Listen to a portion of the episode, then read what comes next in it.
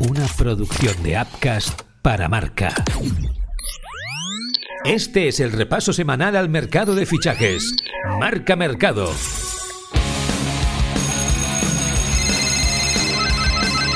Marca Mercado con Joan Prats y Diego Picó. ¿Qué tal? Muy buenas y bienvenidos a Marca Mercado. Ya hemos superado el ecuador del mes de agosto y por lo tanto se aproximan los últimos días de mercado. Algunos equipos comienzan a perder la cabeza para cuadrar sus plantillas. Lo vais a poder comprobar todo hoy. ¿Cómo estás, Diego? Hola Joan, ¿qué tal? Uno de ellos viste de rojo y juega en Inglaterra y creo que hoy va a ser bastante protagonista. Pues sí, lo del United es una auténtica barbaridad. Han llegado dispuestos a revolucionar las últimas semanas del mercado y quieren hacerse con todo.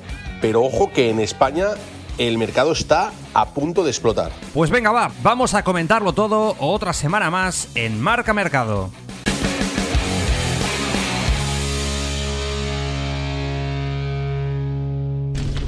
Marca Mercado. Caliente, caliente. Ahora mismo el punto caliente del mercado se encuentra en el Real Madrid, más concretamente en Carlos Enrique Casemiro, y es que tal y como os adelantábamos en marca, el Manchester United estaría dispuesto a poner unos 60 millones de euros encima de la mesa y doblarle el sueldo al futbolista, una oferta que el brasileño se está pensando ante la sorpresa del Real Madrid. De momento no hay una postura oficial por parte del club blanco, Diego, pero todo hace pensar que si Casemiro decide irse del Madrid, no pondrá impedimentos. Vaya, una auténtica bomba para el final del mercado. El United está dispuesto a romper la Santísima Trinidad, el triunvirato Cross. Modric Casemiro que ha reinado en Europa. Para ello están dispuestos a hacer una oferta al Real Madrid de 70 millones de euros y han dejado todo en manos del brasileño. Es él el que tiene que hablar con Florentino para, para decidir si quiere o no marcharse al United. Aquí hay dos versiones eh, diferenciales, Joan. La primera, el tema económico. Evidentemente al Madrid le interesa y al jugador también. ¿Por qué? Porque firmaría cinco años de contrato con 31 años y prácticamente haría el último gran fichaje, el último gran mercado. ¿no? Sin embargo, deportivamente ambos dudan. Casemiro bajar un pistón porque ahora mismo United no está ni en Champions y el Real Madrid eh, que ha fichado Chomení y se ha gastado 80 millones en su relevo también duda porque el francés aún no está rodado en España. Quizá la oferta hubiera sido mejor recibirla el año que viene con, un, con una masterclass de Casemiro durante un año a Chouameni para que coja el relevo. Pero claro, las ofertas llegan cuando llegan y en este caso ha aparecido el gran dilema. También está muy caliente la decisión final de Marco Asensio de aquí a final de mercado. Durante todo el verano el mallorquín ha tenido el cartel de transferible, pero aún no ha salido. De momento ha jugado cero minutos en los dos partidos que ha disputado el Madrid esta temporada de forma oficial. Mientras tanto, equipos como la Roma y el United siguen atentos. Yo creo, Diego, que el mensaje de Ancelotti Está muy claro. Así es, Joan, es un mensaje muy directo. No juegas ni un minuto ni en la Supercopa de Europa ni en el primer partido de liga. Eh, no hay casualidades en esto del mundo del fútbol. Ancelotti se lo ha dejado claro a Asensio. Vas a jugar muy poco. Ahora es Asensio el que tiene que tomar una decisión. Tiene el Mundial por delante y tiene muchas temporadas por delante. La Roma es uno de los equipos que ha preguntado, pero hay más candidatos para eh, acomodar al jugador mallorquín. Es complicada la decisión porque él está muy cómodo en Madrid, pero evidentemente tiene que hacer algo, tiene que seguir progresando y tiene que seguir jugando. Ahí está el otro dilema, parecido al de Casemiro, pero no es igual. La situación de Asensio sobre todo es delicada teniendo en cuenta el Mundial que se disputa en cuatro meses. Si deja de jugar en el Madrid, podría perder su plaza en la lista de Luis Enrique se lo vamos a preguntar al redactor del Real Madrid y también encargado de cubrir la información de la selección española en marca, Miguel Ángel Lara. Evidentemente la respuesta es que sí que está en peligro, no porque la tenga asegurada, sino porque es uno de los jugadores que de hecho no forma parte de la primera unidad de Luis Enrique. Estuvo en la lista del mes de junio, pero el seleccionador dejó muy claro que se debía tanto a que le gustaba Marco Asensio como a la ausencia de futbolistas que para él están por encima ahora mismo del Balear, sea el caso de Mikel Oyarzábal, lesionado de gravedad, o de Jeremy Pino, que acabó también la temporada con lesiones, pero que ha metido la cabeza con fuerza en la selección.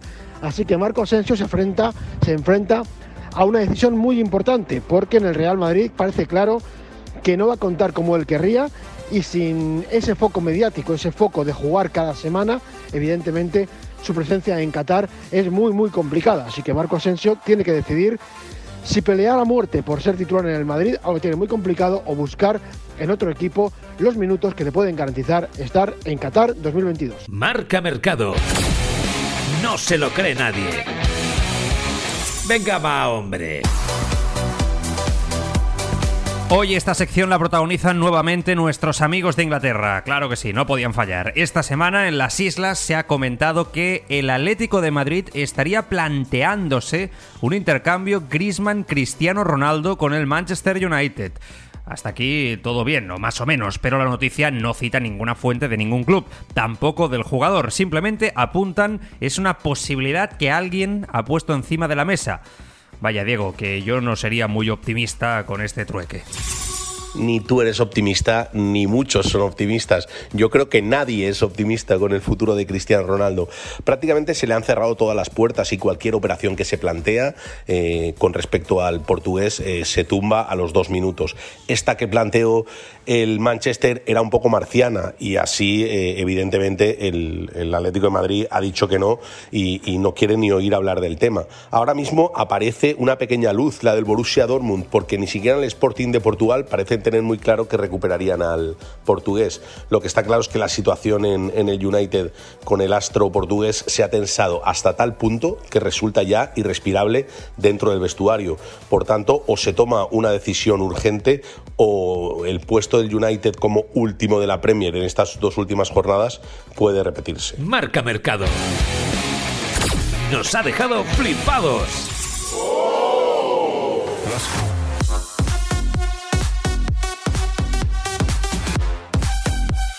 Hoy estamos alucinando con lo que está moviendo el mercado turco este verano. Normalmente esta liga es una de las habituales para que algunos cracks vayan allí a pasar sus últimos años en Europa. Pero ahora la situación ha cambiado.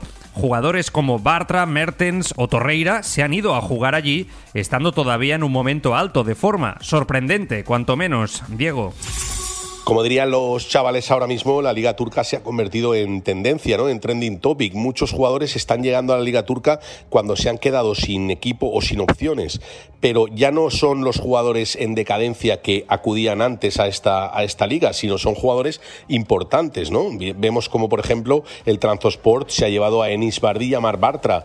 El Fenerbahce se ha llevado a William Arau y está a punto de llegar a un acuerdo con Maxi Gómez, el jugador uruguayo del Valencia. Galatasaray ha fichado a Lucas Torreira, a Sergio Oliveira y a Diez Mertens.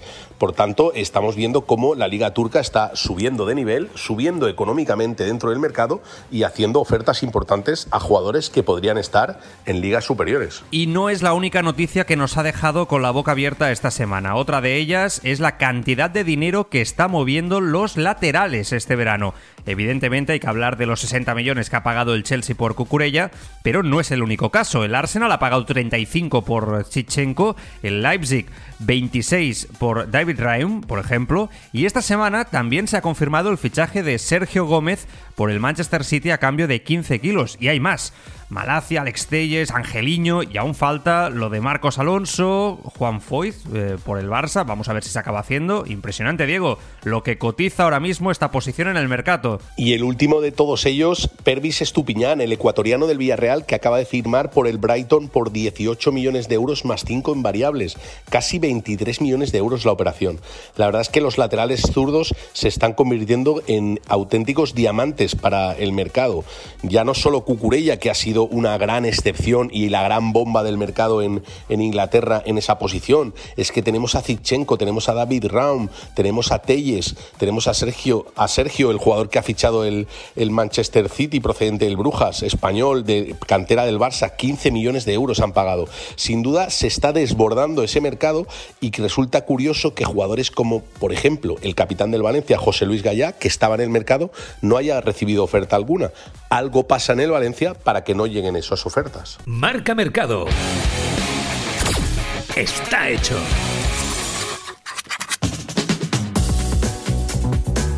El Sevilla ya tiene sustituto para Jules Koundé y no es otro que Nianzou. Central francés de 20 años que llega procedente del Bayern de Múnich a cambio de 16 millones de euros más 4 en variables. Es el segundo central que ficha el Sevilla este verano tras firmar a Marcao. En definitiva, los hispalenses ya han cubierto las bajas de Cundé y también de Diego Carlos. Y atención, que estos han salido por 100 millones, mientras que los que han llegado tan solo han costado 35, un balance positivo de 65 millones para las arcas de Nervión, pero eso sí, Diego, con un riesgo evidente. Evidentemente tiene riesgo, pero es un riesgo controlado porque al mando de la nave está el gran Monchi, ¿no? Un director deportivo que se codea con los mejores del mundo, que está en el top 3 de directores deportivos de todo el mundo, sin lugar a dudas, y que sabe lo que se hace. Es verdad que el Sevilla ha vendido fuerte con Diego Carlos y Cundé, más de 100 millones de euros en ingresos, y ha fichado eh, dos jugadores quizá de menor calidad, pero también dos jugadores importantes que pueden solucionarle la papeleta. Nianzú y Marcao. Entre los dos se ha gastado 35 millones de euros para contar con un superávit de 65. Evidentemente hay que esperar el rendimiento de estos jugadores, pero no me extrañaría que en pocos años, en dos, tres años, el Sevilla estuviera vendiendo a estos futbolistas por una cantidad bastante superior por la que ha pagado. Es riesgo, pero con Monchi es menos. Marca Mercado. El culebrón del verano. Hoy el protagonista del culebrón del verano no es ningún jugador, sino todo un club de fútbol. Así es, el Manchester United. A 19 de agosto el equipo es colista de la Premier League hay rumores de que Ten Hag está descontento y por supuesto Cristiano Ronaldo sigue apretando para irse. Con todo esto han perdido la cabeza y están interesados en muchísimos jugadores, además de nombres que ya hemos mencionado como el de Casemiro o Griezmann. En las últimas horas han sonado con fuerza Serginho Des, Joao Félix, Carlos Solé, Cuña y Raúl de Tomás. Tienen mucho dinero, pero Diego, ¿Qué es lo que necesita el United para ser competitivo? ¿Es un problema de jugadores? No, Joan, no puede ser un problema de jugadores, porque jugadores el Manchester tiene y buenísimos. Rashford, Sancho, el mismo Cristiano, pero son jugadores que en el momento que han tocado el United han bajado el rendimiento. El United necesita un cambio de estructura, un cambio de forma de, plantearse su mercado y un cambio de forma de plantearse el club. Lleva ya eh, bastantes años que no está directamente en la pomada, que está perdiendo mucha, mucha fuerza dentro del de, eh, continente europeo y necesitan hacer algo en mi opinión, necesitan jugadores reales, jugadores de rendimiento inmediato, futbolistas eh, que te confirmen y que te aseguren un rendimiento, más hombres que nombres.